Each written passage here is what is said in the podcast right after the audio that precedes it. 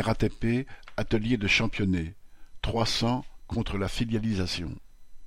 Le gouvernement et la direction de la RATP ont programmé l'ouverture à la concurrence du réseau bus en janvier 2025.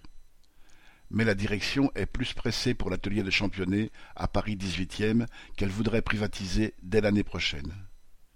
C'est sur le site de Championnet qu'a lieu la maintenance centrale des véhicules, au-delà des opérations réalisées directement dans les ateliers des centres bus.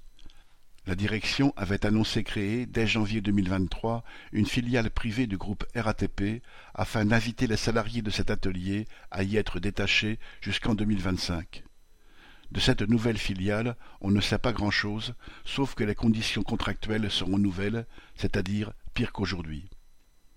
L'idée de la direction serait de couper dans un deuxième temps ce fragile filin retenant les agents détachés à la RATP au moment de l'ouverture à la concurrence des bus.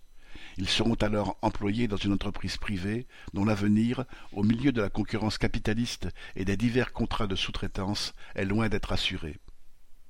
Les agents de championnet risquent donc de perdre leur emploi, en plus d'être dépouillés de leurs droits à la retraite RATP et la direction de celle-ci voudrait pouvoir s'en laver les mains une fois franchies les différentes étapes de son projet.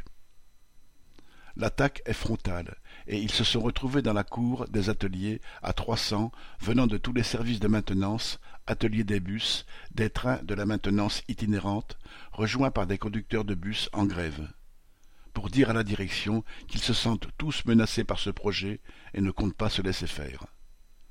Correspondant Hello.